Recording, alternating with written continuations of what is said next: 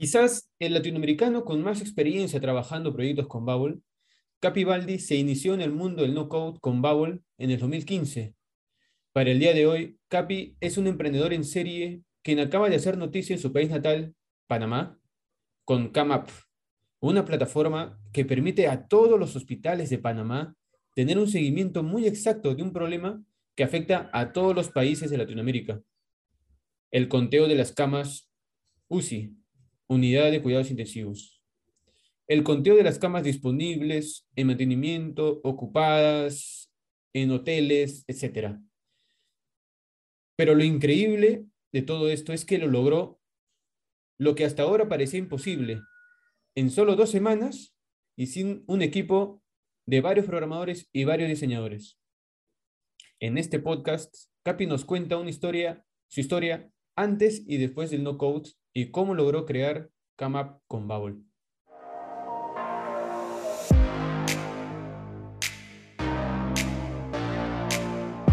Bueno, Capi, entonces cuéntanos un poco sobre qué, sobre ti, ¿no? O sea, ¿cuál es tu background antes de conocer el no code? ¿Qué es lo que estabas haciendo? ¿A qué te dedicabas quizás? ¿Qué has estudiado? Cuéntanos sobre ti, expláyate si es necesario. Gracias. Saludos a todos. Bueno, yo antes de empezar en el mundo del no code, yo me, pues de profesión soy financista, pero me dediqué todo toda la vida al tema de las ventas, desde seguros hasta cupones creo que vendí. Y ese fue mi mundo hasta que me topé con, con el no code. Así que yo soy básicamente un, un, vendedor que evolucionó en programador. ¿Con vendedor te refieres a las personas que van a, a las puertas y te venden algo o, trabajabas en una empresa y, y esperabas que los clientes vengan? No, claro, yo mi, quizá era un vendedor de tipo corporativo, vendía más que todo a empresas, como te dije, desde seguros hasta cupones a gran escala, pero siempre era, siempre en el, ámbito corporativo. O sea, nada que ver con programación ni nada de eso. Ah, es curioso porque recuerdo cuando iba, iba a estudiar, mi viejo me... Mi viejo siempre es sabiduría, a veces uno no escucha. Me acuerdo que le dije, voy a estudiar finanzas, porque en mi desde mi perspectiva, desde ese momento joven, yo decía, bueno, creo que en el ámbito de las finanzas, pues siempre tendré una plaza laboral a donde aplicar. Y él me decía, pero si vas a estudiar eso, trata de ver si puedes estudiar también a la vez, o algo, un diplomado, lo que sea en programación, o algo de las computadoras, tecnología. Me decía así, ¿no? Y él decía, no, no, yo no sirvo para eso. No sirvo para eso, para eso no, nací yo y soy muy malo para eso. Y después aprendí por la mala, por, por, por la mala, mala, que debí, haber sabido de eso, porque cuando la primera vez que intento emprender algo, me salí y dejé todo y agarré todos mis ahorros, pedí dinero a, a, los amigos, a la familia, al banco, me endeudé, me endeudé por una cantidad de plata bárbara. ¿Para tu primer emprendimiento? para... para mi primer emprendimiento, bárbara, una cantidad de plata bárbara. Entonces, lo que... ¿Más o menos cuánto? Más o menos... Yo creo que para mí, en ese entonces, que estaba muy joven, cuando la primera vez que emprendí, que eran como 23, 24 años, yo logré recaudar aproximadamente, calculo yo que como unos 30 mil dólares. ¡Wow! Es, bastante, ¿no? Porque yo... Obviamente, obviamente tuve que pedir dinero para levantar capital a veces vas y pides primero a tu familia, después pides a tus amigos, después vas y, bueno, un trabajador así que podía pedir préstamos al banco. Y comencé a pedir y pedir y pedir porque quería prepararme para, porque cuando uno emprende, uno quema mucho capital. Y yo creo que sabía esa parte, pero... Ah, pero disculpa que te corte, pero ya desde un comienzo, ya tu, tu primer emprendimiento fue digital, o sea, una startup. Sí, correcto, correcto, sí, siempre estuve en el ámbito digital. Entonces, para mí en ese entonces era muchísimo dinero y lo que...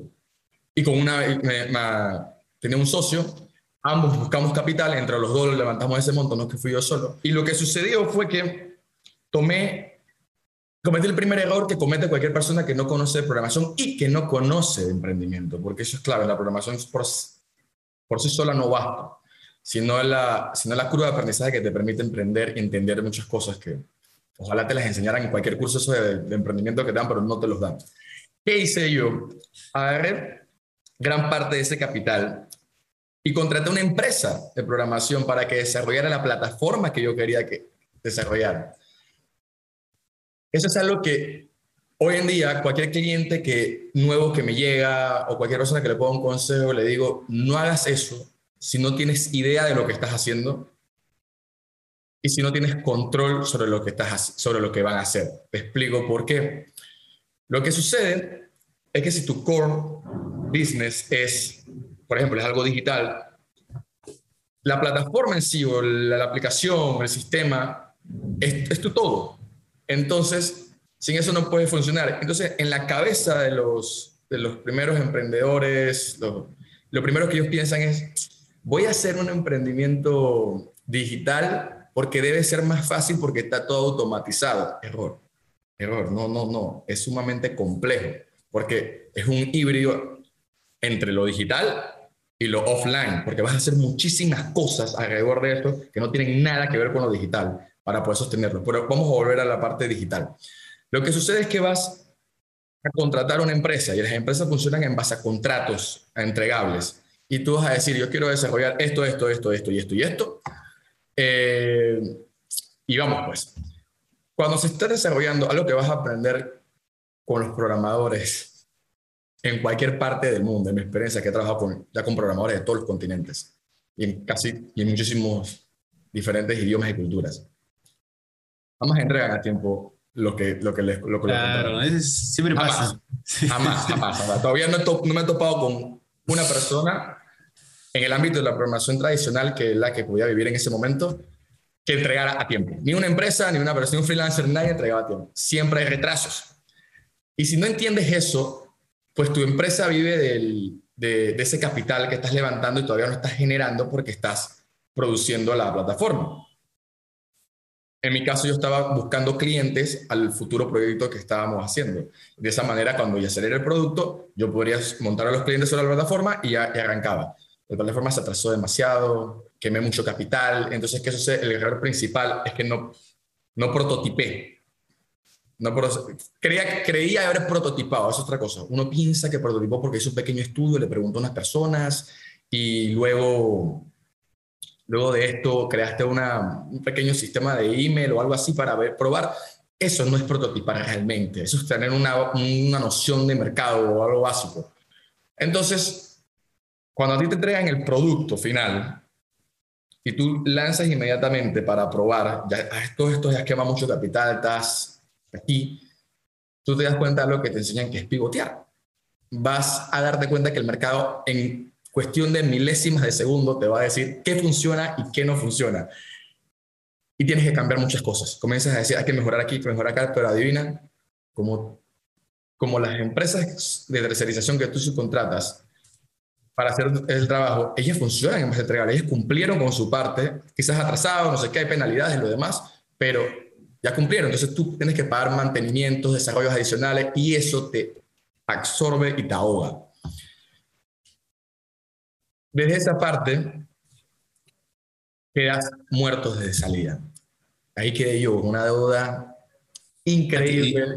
Quedas endeudado con el banco al final. He quedado con el banco, las personas, todo el mundo, ¿me entiendes? Y, al, Claro. y lo que hice fue volver al mundo tradicional a, a comprar una cosa y venderla, y comprar unas cosas y venderla. Y, Y, y- y- me, y me levanté, me levanté con los años. Con los años me levanté, con uno o dos años me levanté, que pude pagar todo lo que debía. Eh, vivía, vivía malísimo, pero, pero, pero bueno, salí de las deudas y, que- y me quedé con ese sinsabor, ¿sabes? Me quedé con ese sinsabor de que no fue que mi gestión de ventas era buenísima, conseguía los clientes, estaba bueno en el mercadeo, pero mi plataforma falló. Entonces, ¿qué sucedía? Me fui a me fui al extranjero y después volví y arrancó mi proceso de, de no ah, ah, este, tuviste que ir al extranjero para... Sí, sí, sí, sí, sí, salí, salí, todo lo demás y había que levantarse. eh, y la... Sí, pero que hasta ahora, hasta ahora yo, o sea, hoy en día muchos amigos o, o personas que me conocen me dicen, oye, tengo una idea. Y yo digo, pero es un MVP, ¿no? O sea, es un MVP, no sé, un Excel o a Llama, ¿no? No, yo sé que, que si creo la aplicación y que tiene los filtros y que tiene lo otro, va a funcionar. Pero yo digo, ¿cuánto vas a gastar? No sé, cuatro mil dólares. Yo lo gasto, pero yo sé que si lo creo va a funcionar. Entonces yo, yo les explico, no, tiene que, o sea, el, el, el, la aplicación es uno de los 100 cosas que tiene que haber, ¿no? O sea, a veces les explico a las personas que el producto per se no es tan importante como el modelo de negocio. Para desarrollar el modelo de negocio necesitas un montón de cosas externas o que giran alrededor para poder realmente ser sostenible. Y después hablar un poco más de eso, de la sostenibilidad. Pero, pero sí, las personas como no estamos, eh, no estamos preparadas, no nos educan de esa manera, o nos venden el sueño del unicornio, ¿sabes? Nos venden el Facebook, el Google, de los, esas historias y todos nos vemos como en esa, en esa proyección. No entendemos realmente cómo, cómo, cómo es el proceso previo y la parte donde uno, como decimos acá en mi tierra, agachamos el lomo, que es la parte fuerte y esa parte que es cruel, porque es cruel. Uno ve tanta gente fracasar, otros caer en depresión porque ven que sus sueños se les destruyen y, es algo cruel dejar que eso pase porque, la, porque no tienen acceso a este tipo de información y muchas veces no... Justamente eso me pasó a mí con mi primer emprendimiento, en la desilusión, ¿no? O sea, tú te imaginas un mundo de fantasía donde todo va a ser perfecto y va a funcionar muy bien. Yo lanzo mi aplicación o mi, mi, o mi, mi startup lo lanzo y, en un día se van a unir 100 personas porque es lo mejor que van a, van a tener, ¿no? pero luego vienen, eh, o sea, viene la, la, parte real, ¿no? O sea, se escribió uno o dos y, y, luego te dijeron que no les gusta y nunca más te hablan o te bloquean, o, entonces ahí viene la desilusión, ¿no? La, ese golpe de, de, la vida, ¿no? Que, que, que, todos, que todos hemos hecho en algún momento. Creo que todos los emprendedores han, han, chocado con esa realidad, ¿no? De, de pasar de lo, del papel a la, a la, realidad y es un golpe bien... Y, y te puede llevar a la depresión, como lo has dicho, en realidad un golpe muy, muy duro para quien no está preparado y quien no tiene una, sabes, emprender conlleva también cierta estabilidad emocional de que vas a recibir golpes. Y yo pensaba, yo decía, vengo de las ventas, las ventas es lo que una secta que es el no, es lo principal que tú entiendes que lo, de salida tienes el no y quizás te dicen que sí, ahí tienes, empiezas a ganar. Pero, pero es que son tantos son tantas cosas el iniciar un proyecto que quizás puede ser abrumador y ver tantas cosas fallar y otras surgir y otras y, y, el sentido de impotencia es lo que te puede realmente llevar a la frustración. Claro, la, la impotencia, ¿no? sí, pero yo creo que una vez que superas ese, ese golpe, ya los demás ya creo, no, no, no, te chocan igual, ¿no? O sea, yo, por ejemplo, hoy en día digo, bueno, lanzo algo y si fracaso, bueno, sigo intentando otra cosa, ¿no? Pero en ese momento, cuando me chocó a mí, ya estaba pensando, bueno, mejor dejo todo esto que y intento otras cosas, ¿no? Sí, sí, sí. Llegamos al, a la siguiente pregunta que, que, que, quería saber también. ¿Cómo fue que llegaste al mundo no code? O sea, después de tu primer emprendimiento, el fracaso que, que, que, tuviste, luego de eso, ¿qué pasó para que llegues al mundo no code? Bueno, esa pregunta, había, había, esa respuesta me la, me la recuerdo claramente. Yo había vuelto del extranjero y como siempre eh, volví a la casa de mis padres, llegué ahí este, y yo no quería volver a un trabajo corporativo. No por el tema de la corporación per se, porque, ojo, a mí me, me encanta el, el, entorno corporativo o el entorno con personas. A mí, me, a mí me encanta la dinámica que se da en una empresa no tan tóxica. Entonces, a ver, mi, mi, mi, tema era la flexibilidad de tiempo. Hoy en día se habla mucho de trabajo remoto, en ese entonces eso era impensable. Y la... Yo no quería volver a un trabajo corporativo. ¿En qué año estamos hablando? ¿De qué año? Yo hablaba de 2015. Ya, ok.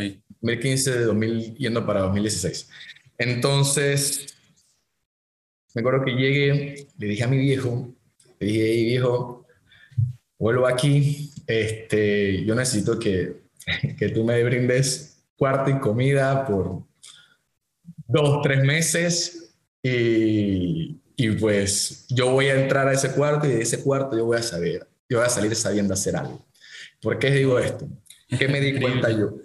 ¿Qué me di cuenta yo en la vida? Pues me di cuenta que yo había quizás estudiado una gran cantidad de material académico, etcétera, pero que no tenía ni una habilidad per se que dependiera de mí. Por ejemplo, un músico toca piano puede ser pianista y puede tocar en un bar, un restaurante y puede generar ingresos de eso.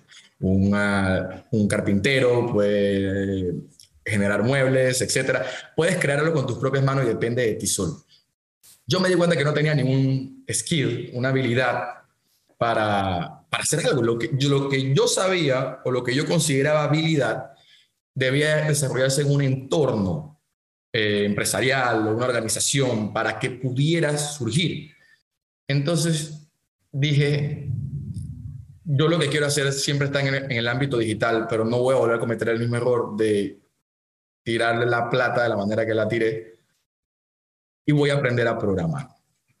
Entonces le dije a mi hijo, mi hijo me dijo, me dijo, pero, pero vas a aplicar a trabajo, vas a conseguir trabajo. Yo, dame un chance, dame. bueno, me metí al cuarto, me acuerdo, y comencé, hoy como todo, cómo aprender a programar. Lo primero que haces en Google. Ahí busqué y empecé por, ya sabes, CSS, HTML, este, comienzas por ahí.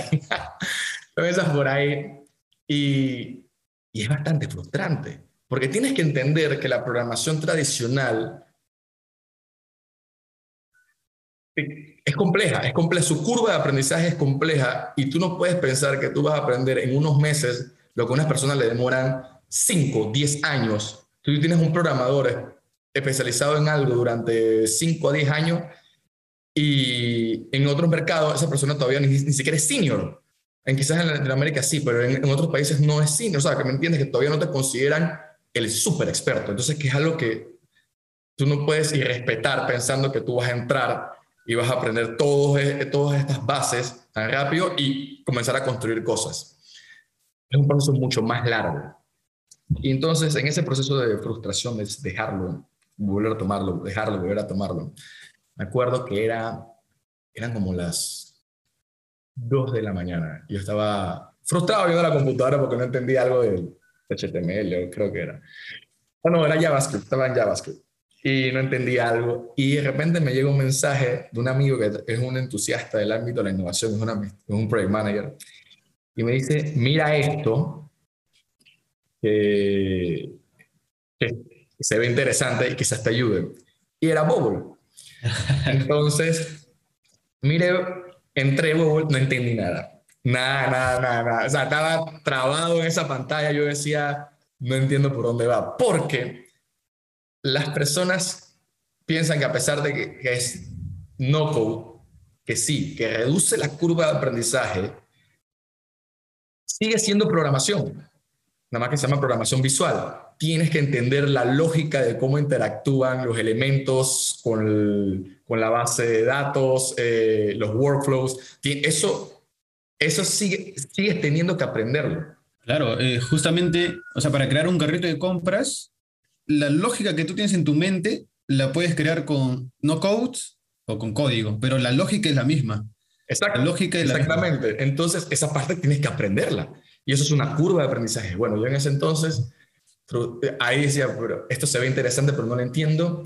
Me acuerdo que contraté unas horas de, de, tutorial a unos, en ese momento no había, no había ni foro, no había videos de YouTube, no había templates, no había agencias. En ese momento yo, yo debo ser una de las primeras personas que escribió en el foro de Bubble. Entonces, eh, porque cuando eso salió muchos meses o un año después que yo empecé en Bol. Entonces, había que buscar recursos y me acuerdo que encontré una, un, app que decía que daban las horas o algo así y contraté esas horas. Y ahí entendí lo que es la, la lógica de la programación y de ahí en adelante me fui. Y este fue mi inicio en el no-code. Ah, o sea, tu inicio con no-code fue con Baul en el 2015. A finales de 2015. A finales de 2015, wow, ya bastante tiempo, ¿no? Ya casi seis años vas a cumplir. Para ver, para ver, sí, finales de 2015, principios de 2016. Vamos a, vamos a jugar seguro, principios de 2016, vamos a decir. Pero ya, o sea, tú ya eres, yo, yo, creo que eres el, al menos el más experto que yo conozco en Bubble, porque la mayoría que conozco ya están hace dos años, hace el, el máximo creo que ha sido tres, pero tú llevas seis años en, en Bubble y eres como que el, el más el más antiguo, ¿no? El más antiguo. Sí, sí, pero la, la antigüedad no viene con. Claro, no, es que es, no, no, para nada, para nada. No, porque es que obviamente la práctica, la, claro, es, el, estar, el estar actualizando entre todos los plugins nuevos que salen, que es, mucho es imposible, literalmente, ¿no? Sí, sí, realmente. Entonces, y yo también eh, he diversificado mis funciones dentro del, dentro del ecosistema o el engranaje que, que llevo profesionalmente. Entonces, realmente no, no, no me llamaría experto, simplemente claro. me llamaría antiguo y pragmático, digamos. Entonces... Genial, Genial Capi, porque o sea, tu, el, el, inicio No Code fue gracias a tu amigo y hoy día siguen siendo amigos, supongo. Oye, lo mejor del caso, mi amigo no aprendió... A, ah, no. No, no, en ese momento no le interesaba, él, él, es, él es administrador de proyectos de tecnología. Entonces, Hoy en día él me pide consejo porque le estoy enseñando a programar en Bowl, le doy consejo y le digo dónde buscar material. Y está buscando bootcamps y todo lo demás, entonces es curioso cómo la había ido vueltas. Cómo era. Hiciste un bootcamp de, de No Code Space. Claro, claro, claro, claro, claro, claro. ya, bueno, entonces qué genial, qué genial, muy, muy, muy chévere lo que nos acabas de contar. Sí, bueno, yo, yo, no, yo no esperaba esa respuesta hace seis años, o sea, buen tiempo, buen tiempo. Genial. Entonces, este, vamos a pasar a la siguiente pregunta, que hoy en día, bueno, no sé, yo, yo supongo que has hecho muchas startups o quizás este, emprendimientos, pero hoy en día estás con contratista visible. Correcto. Eh, me, me, gustaría que nos cuentes sobre eso y también que enfatices mucho en cuál fue el mayor problema que te enfrentaste y cómo solucionaste y que se integre un poco con, con el, con el Bubble, ¿no? Porque está hecho con Bubble, ¿no? Sí, sí. Ya, genial. Eh, lo, lo principal, bueno, primeramente yo me dedico a la digitalización de procesos corporativos, eso ha sido lo que me he dedicado todos estos años, y Contratista Visible fue una, como que dice, una oportunidad de colaborar con el Estado. Ellos, la idea fue digitalizar la gestión de los proyectos. ¿Qué sucede? Los proyectos usualmente son muy manuales. La información sobre cómo formular, ejecutar un proyecto dentro del Estado suele ser bastante compleja por los diferentes departamentos, instituciones que participan dentro de uno. Y tratar de digitalizar eso en un solo punto, centralizarlo, era, me lo puse como meta. Y empecé con una institución que lo adquirió, después otra, y ya van cuatro y espero que vayan creciendo con unas, algunas más. Y lo que hace es que a la vez que digitaliza el proceso, lo vuelve transparente. Eh, esta parte es clave porque es, siempre trato de explicarles que a las personas que la transparencia no es un objetivo, sino una consecuencia natural. Lo que sucede es que tú no puedes ser transparente de algo que no existe, porque si la información no está organizada o disponible, pues no puedes mostrarla porque no la tienes simplemente, o no sabes dónde está o cómo, o cómo juntarla. Entonces, cuando tú organizas eh, la gestión previa o el proceso, pues ya está, todo, ya está todo finalizado de una forma concluyente y es natural, es un proceso natural simplemente hacerlo transparente, mostrarlo, porque sabes que hay un, como dice, un control de calidad en, en todo el proceso, que es auditable, que es trazable. Entonces, Contracta Visible lo que hace eso, le brinda a, a las instituciones la posibilidad de digitalizar toda su gestión de, de proyectos en cuestión de horas. En una, entre capacitación e implementación, eso puede tomar unas ocho horas para toda una institución enorme de, de cientos de, de, funcionarios. Entonces, eso es una ventaja porque usualmente cuando van a implementar estas, este tipo de herramientas que nada más son de administración de proyectos, pues son muy complejas, son muy sofisticadas, tienes que tener ciertas certificaciones, etcétera y al final terminas pagando por un, un gran monto para que lo usen una pequeña cantidad de personas y no automatizas los procesos previos. Y, y, no funciona porque demora años en implementarse y nosotros lo hacemos en cuestión de horas. Realmente es la metodología, la innovación, no el producto per se, sino la metodología de lo que estamos haciendo. Es que es, es muy importante el, como el, pivotear rápido, ¿no? O sea, necesito esto y en dos horas ya está listo. Eso es lo que no se puede lograr como la programación tradicional. O sea, necesito esto, bueno, en dos semanas te, te doy el resultado, pero necesito, lo necesito ahorita, ¿no? Entonces, este, con el no-code yo supongo que lo logras muy fácilmente y de una manera muy rápida. Entonces, hoy en día, te, te estás dedicando a eso al 100% de tu tiempo. No, la verdad es que hoy en día somos un equipo y tenemos varios proyectos andando eh, de diferentes ramas. Ah, este, ese, ese, que, del, que del que mencionaste, pues es, no, es nuestro producto más...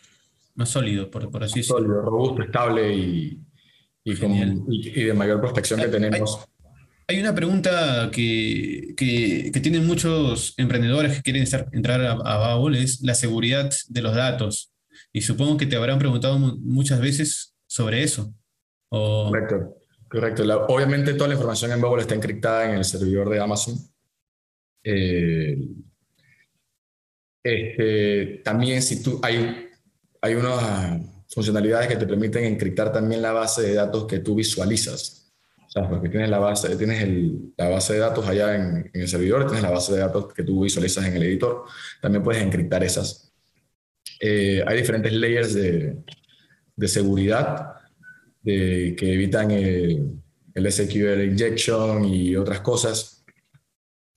Y realmente hay, y bueno, sobre todo es que ellos tienen una, un gran equipo que está bien actualizado totalmente y que siempre está pendiente de la seguridad de, de los datos. Aparte, lo que en, no tengo datos, yo no manejo datos confidenciales, son datos que ya son públicos. Ah, simplemente, Lo estoy, simplemente lo estoy organizando, centralizando, pero los datos ya son públicos. Y claro, entiendo. Y lo, tiene, cualquier persona tiene acceso, simplemente que están en papel, pues, y los organizo de manera digital.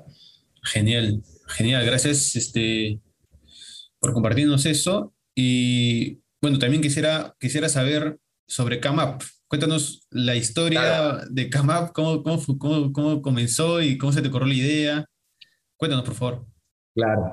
Este, previo a la pandemia había empezado Contratista Visible, por ende este, estaba, estaba iniciando en un entorno gubernamental y pues al ver que llegó la pandemia, pues nos encerraron a todos. Y me acuerdo que repetían constantemente en las noticias que el virus no afectaba a la gente joven. Era algo que lo repetían constantemente. Entonces yo decía, hey, no puedo hacer nada, estoy encerrado aquí, no puedo ayudar, pero el virus no me va a hacer daño a mí, entonces tengo que hacer algo. Y me traté de meter voluntario, buscar voluntariado de lo que sea, no encontraba, porque obviamente en ese momento todos, todos en la incertidumbre, nadie sabía nada, nadie entendía nada. Entonces yo dije, hey, voy a tocar las puertas de las diferentes instituciones u organizaciones, preguntar si alguien necesita algo de, tipo digital que yo pueda contribuir. Y recuerdo, y, entre esas me contactaron y me dijeron que necesitaban una, que las enfermeras necesitaban una aplicación para poder contar las camas, algo básico, contar que cuántas camas están libres, cuántas camas ocupadas, cuántas camas están en mantenimiento, cuántas camas están reservadas, etcétera. El, y dije, bueno, yo lo hago, lo hago, no hay ningún problema. Y cuando era la parte difícil de desarrollar en medio de una pandemia, que no hay un manual de, de metodología ágil para poder desarrollar una pandemia porque la gente está en crisis, la gente está con miedo, la gente está, como quien dice, en el campo de batalla y tú estás acá en, en una casa. Entonces lo que hice yo fue pedir un permiso, un salvoconducto y me fui, me trasladé al hospital y en el hospital me instalé con las enfermeras y comencé a programar. Y ahí en ese, y se volvió como un equipo de programación porque yo creaba, ellas testeaban, había retroalimentación, y mejorábamos el user experience, entonces venía el proceso de implementación y eso fue toda una dinámica y era algo que yo no dormí como por dos semanas, era una cosa porque yo hacía, como ellas hacían turnos, yo tenía que estar en los turnos para preguntarles, para ver qué es lo que hacían. Porque el proceso de contar camas era bobo, pero es algo, es algo que es muy manual en casi todos lados del mundo. es algo que se hace de forma física. Comienzan con una libreta, ellas cuentan en su sala o en el piso, lo que sea, cuántas camas están libres, cuántas camas ocupadas, etc. Y de esa manera ellas dicen, ok, le pasan a un formulario, ese formulario quizás se pone en un Excel, ese Excel es mandado a una central que se encarga de compilarlo y esa compilación se encarga de ser mostrada a quienes toman decisiones. Entre que pasa todo ese proceso y se juntan las los diferentes lugares de todo el país o toda la región, pues ahí pasan 12 horas fácilmente. Entonces, de manera que cuando llegan la información de las camas disponibles o camas ocupadas, esa información ya no es real esa informa precisamente porque las camas tienen rotación. Tú puedes poner un paciente ahí una hora, después se mueve, después se pone.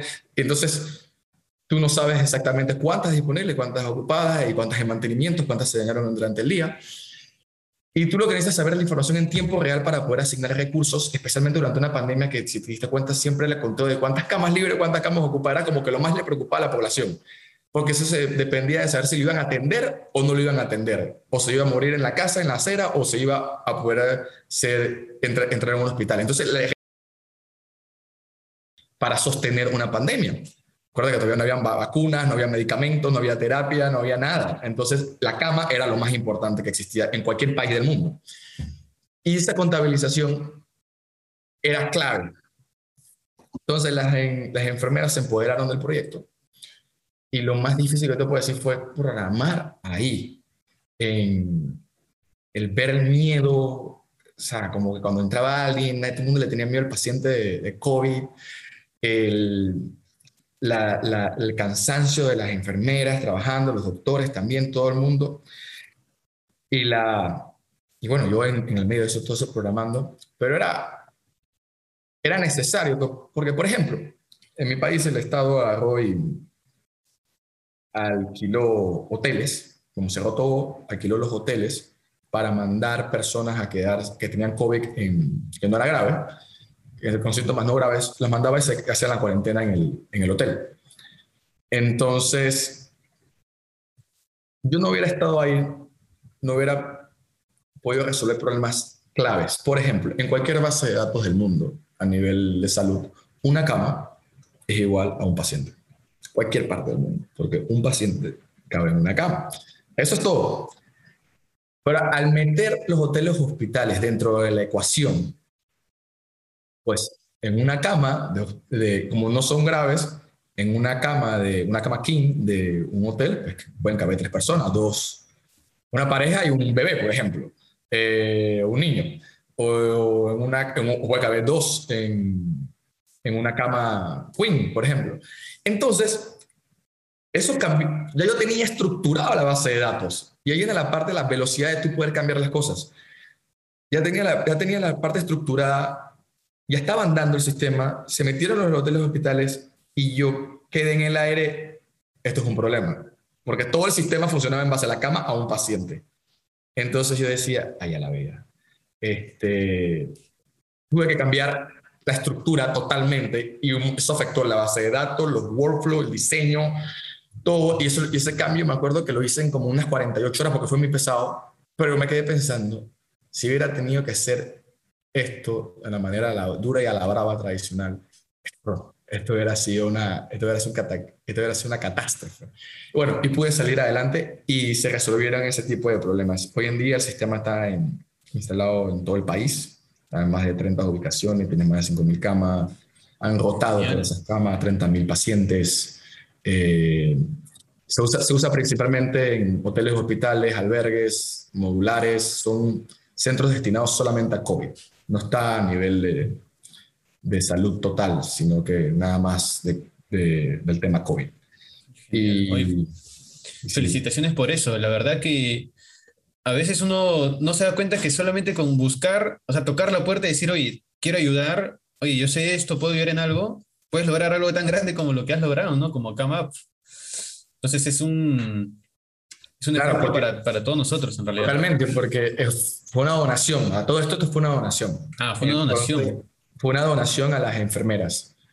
Ah, fue una donación a las enfermeras y obviamente el, el hacer esto me permitió hacer un proyecto más grande de impacto social. literalmente llegó a todo el país, literalmente ayuda a cientos de enfermeras todos los días eh, y me abrió muchísimas puertas. Entonces, a lo que voy que yo haciendo esto, me di cuenta que pues el no code y también las personas van a poder en el futuro contribuir de manera increíble al bienestar de la sociedad desde, desde la comodidad, bueno, en mi caso fue incómodo porque están en el hospital, pero desde la comodidad de su hogar. Entonces, no hay límites. Con esto, honestamente, no hay límites. Va a ser algo, esto va a sonar. Claro. Yo me imagino, no sé, de repente, porque eso de, que los hoteles entraban ya con sus camas era de la noche a la mañana.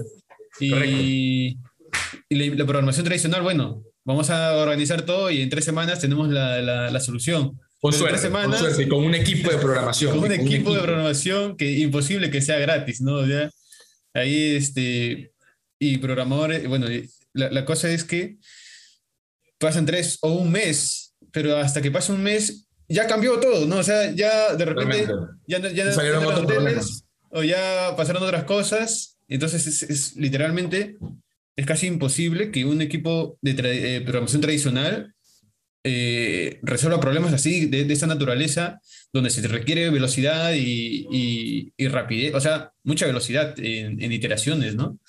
Genial. Genial, muchas gracias. La, verdad que a, mí me has dado un gran ejemplo cuando yo este, vi la noticia ¿no? de CAMAP. Dije, wow, o sea, de verdad sí se pueden lograr cosas grandes, ¿no? Porque muchas, muchas personas todavía se preguntan hoy en día, oye, pero ¿funciona? O sea, ¿y qué puedo lograr con esto?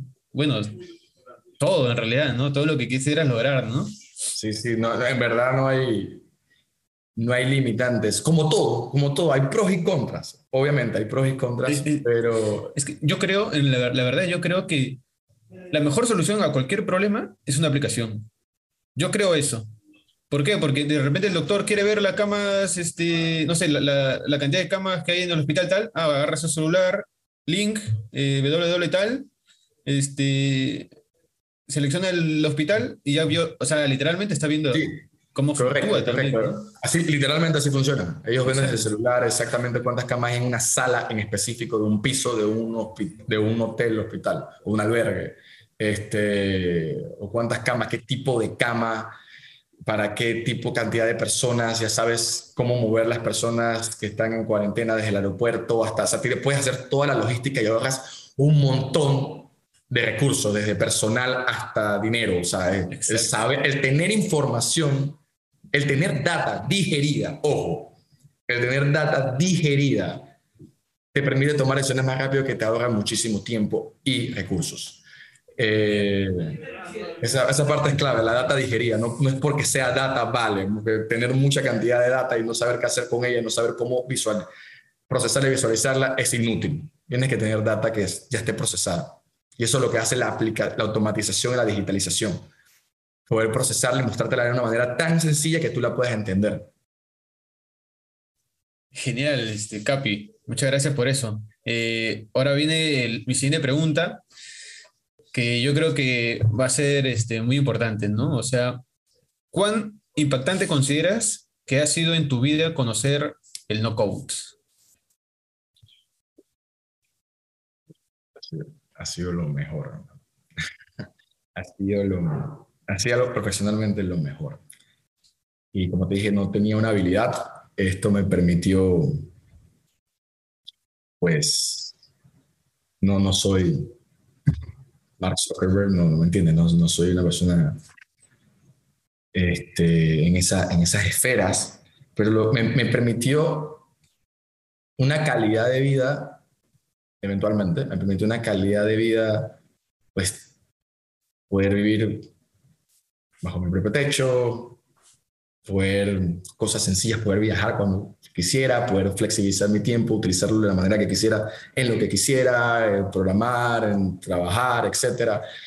Me abrió una gran cantidad de puertas porque me volvió un recurso valorizado, eh, específicamente porque podía hablar dos idiomas, que es el de la, el de la parte técnica y el de la parte de, de quien no sabe de esto, pues del cliente, vamos a decir Lo que sucede siempre, me pasa mucho, muchas veces tengo que competir por clientes en el sector privado de, con las compañías de programación tradicional. Y es muy, muy gracioso porque usualmente en el 99% de los casos, quien tiene el poder de decisión no entiende absolutamente nada de programación. No le hables de servidores, no le hables de base de datos, no le hables de UI, UX. Él no sabe qué es eso.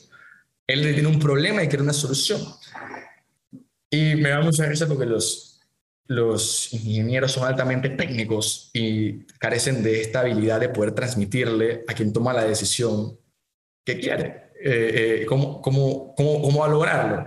Y como yo, yo soy al revés, yo soy la persona que estaba del otro lado y pasó a este, pues yo pues tiendo a entender lo que quiere la persona y, y se transmite mejor. Entonces, cuando hay una mejor comunicación, hay una mejor facilidad en, ya sea en cerrar a un cliente, en ejecutar un proyecto, en implementar una herramienta, siempre hay una mejor, todo es en base a la comunicación interpersonal que tienes con los actores o los stakeholders de, la, de un proyecto.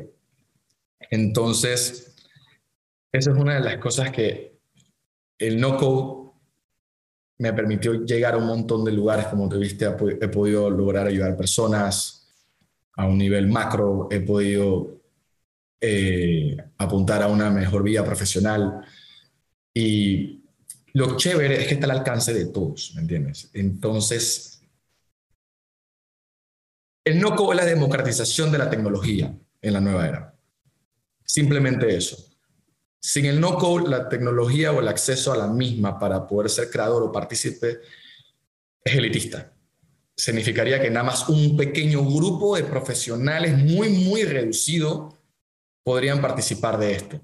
Y si tú quieres mejorar una sociedad, una organización o lo que sea, pues tienes que pasar el salto, tienes que dar el salto tecnológico de la digitalización y tienes que tener mucho, muchas personas ayudando, muchas manos. Entonces necesitas a muchas personas con capacidad tecnológica de poder participar de este, de este gran engranaje. Entonces el no-code democratiza este acceso y permite que personas como yo que estaban fuera de, ese, de esa, ese entorno han podido entrar y, y, surgir de alguna manera, en alguna medida. Pues. Genial, eh, Capi. Muy, muy, muy, chévere lo que nos estás comentando. La verdad que me ha gustado bastante todo lo que, no, no, lo que estamos hablando. Bueno, entonces pasamos a la última pregunta.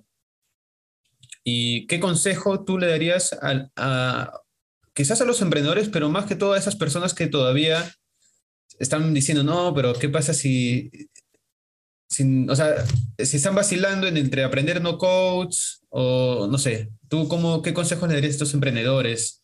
Estas personas? Yo creo que esto es una, una habilidad que va a ser requerida eventualmente, así como cuando te piden que sepas Excel o sepas inglés. Esto va a ser así, no solamente para trabajar, sino para interactuar en cualquier mundo o ámbito profesional dentro de cualquier economía. Es simplemente, es simplemente que todo se va a digitalizar, todo va a volverse más, más, más adentrado en la era tecnológica y no hay manera de echar para atrás. Entonces,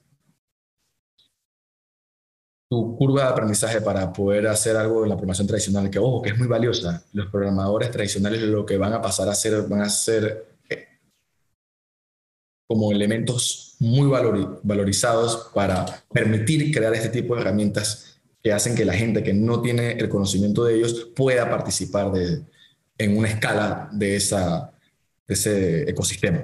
Entonces, yo realmente creo que todos, esto en algún momento va a tener que ser enseñado en las escuelas o en las universidades, porque todas las ideas que tú vas a tener, casi todas van a involucrar que lleves una parte de digitalización. Por más rudimentario que pienses que es tu producto, vas a tener que tener una parte digital y vas a tener que entender cómo saber, saber hacerlo, prototiparlo, probarlo antes de tener, porque quizás no tengas capital de subcontratarlo. O estás en una organización y quieres mejorar algo, un proceso, vas a tener que saber hacerlo por ti mismo porque no tengas presupuesto para poder contratar una empresa que lo haga, etcétera. Y te vas a dar cuenta que es más eficiente en el, en el costo-beneficio de los recursos. Y así que yo insto o invito a todos que realmente no, no titubeen en aprender el no code, porque quizás tengas un proyecto que lo quieres hacer, lo pruebes, quizás te des cuenta, o pasa muchísimo, la gente saca un proyecto pensando que es el sueño de su vida, se da cuenta esto no era lo mío, o de repente esto no era lo que yo visualizaba, y pero quedas con una habilidad, y esa habilidad la puedes, la puedes capitalizar ayudando a otras personas, eh, en un entorno laboral o un entorno profesional, puedes utilizar esa habilidad. Entonces, yo realmente insto a todos a, a, entrarse en el mundo del no-code. Yo le llamo de programación visual. Eh, y, la, y el consejo a los, a los emprendedores, pues, lo principal es que no caigan en el autoempleo. Creo que es una trampa a la que solemos caer, que pensamos que porque trabajamos para nosotros mismos, somos como, como emprendedores, pero yo digo, no, quizás estamos autoempleados. Eh, lo que sucede es que tú siempre terminas trabajando para alguien, para el cliente, para los accionistas, para los... Claro, o sea, eso, eso siempre tú, no eres una, tú no eres una isla en el continente de la sociedad. Entonces, la, el autoempleo no te deja visualizar que tienes que... Lo que te permite el no-code es llegar rápido a una meta, pero inmediatamente tienes que prepararte para hacer crecer tu equipo para poder escalar, es decir, para poder abarcar más o, lograr mayores logros dentro de tu proyecto. Entonces, esa parte de, salir de lo que llaman el bootstrap y pasar directamente a escalar la empresa es clave, o el proyecto, disculpa, es clave para, para encontrar algo que yo le llamo sostenibilidad, es decir, que se pueda, el proyecto se pueda sostener por sí solo. Lo que nos mata en Latinoamérica es que nuestro ecosistema de emprendurismo están basados en tratar de copiar a Silicon Valley y nuestras, nuestros entornos en nuestra región no son Estados Unidos. Estamos, estamos demasiado del entorno dinámico económico de ellos. Y no tenemos el volumen ni la sofisticación que tiene ese mercado. Entonces caemos en esa trampa de querer ser Silicon Valley y creo que por falta de políticas estatales en toda la región, aunque hagan programas de aceleración y toda la gente, eso no, eso no es una política de Estado. Eh, ahogamos a los startups tratando de surgir en el entorno privado. Eh, es, muy, es muy cruel y sanguinario no por el tema de la competitividad, sino por el tema de, la, de las limitaciones del mercado implícito que lleva consigo. Entonces yo creo que para apuntar más a una evolución del emprendurismo dentro de Latinoamérica, tiene que haber una mayor interacción entre el, el Estado per se, brindando la primera fase de sostenibilidad a los startups para poder escalar y salir, porque lo que sucede es como nosotros somos mercados pequeños, en teoría, bueno, a excepción de Brasil, pues, y, tal vez México, pero aún así sigue, seguimos siendo pequeños porque el poder adquisitivo o de participación dentro del mundo tecnológico de dichos países o de todos es muy limitado comparado con un monstruo o como la potencia que es Estados Unidos. Entonces, hasta que no tengamos un mercado conjunto, como por ejemplo de todos los países de Latinoamérica juntos, pues tenemos que salir inmediatamente si queremos realmente apuntar a, hacer algo increíble. Desde ese punto de vista, pues creo que en el futuro eso va a ser clave para que se pueda, para que los próximos unicornios del planeta salgan de Latinoamérica. De lo contrario, estaremos hablando de logros a nivel de país. Decimos, ah, el, el startup tal lo logró en este país, wow, aplauso, pero a nivel mundial no somos nada. Y es algo que es un tema de ego, no poder aceptar que no somos nada. Y decir que, ok, pero si podemos ser algo, si nos realmente nos preparamos y quizás hasta nos unimos, ¿no? Eh, Genial, Capi. La conclusión. Muchísimas gracias por todo lo que nos has comentado. Y bueno, ahora me voy a salir un poco del formato para hacerte unas preguntas ping-pong. Yo te digo una palabra y tú me dices inmediatamente lo que se te ocurra acerca de esa palabra. Cualquier cosa. O sea, lo primero que se te ocurra. Porque tienes, tienes cinco segundos para responder. Entonces vamos a comenzar. A ver, Capi, a ver si te agarren una. A ver, este, primera palabra, Panamá. Moderno. Latinoamérica. Unido. No codes. Futuro. Emprendimiento. Necesario. Fracaso. Vital. Éxito. Relativo. Dinero.